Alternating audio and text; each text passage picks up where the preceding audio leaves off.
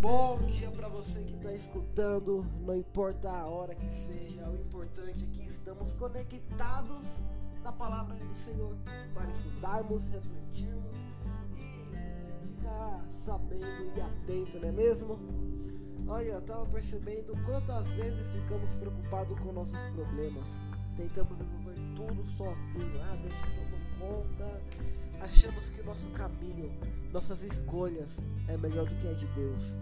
Mas na verdade não somos nada sem Ele. O melhor caminho é o do Senhor.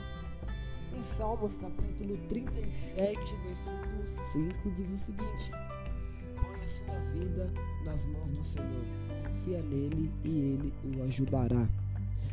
Olha, eu sinceramente não sei o que você está passando na sua vida, os problemas, as dificuldades que você tem enfrentado, mas eu te dou uma dica, uma coisa eu sei: entrega a tua vida, entrega o teu caminho nas mãos do Senhor, porque eu tenho certeza que Ele vai te ajudar. Na Bíblia diz isso, a palavra de Deus diz isso. Ele vai começar a agir na sua vida.